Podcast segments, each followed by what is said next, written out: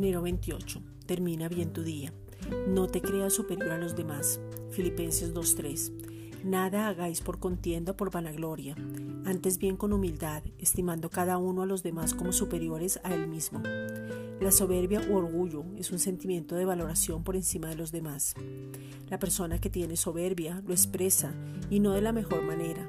El orgullo trae destrucción, crea diferencias marcadas, no reconoce ninguna equivocación, no admite que está mal, considera que solo él tiene la razón, menosprecia a los demás, interrumpe al hablar porque siempre quiere expresar su opinión, le gusta ser el centro, habla de sí mismo, se molesta porque alguien tiene un buen logro. Nada de esto pertenece a su naturaleza. El Padre nunca actúa de esta manera. Permite que el fuego del Espíritu Santo queme todo, aquello que no debe estar en su vida. Esta es una reflexión dada por la Iglesia Gracia y Justicia.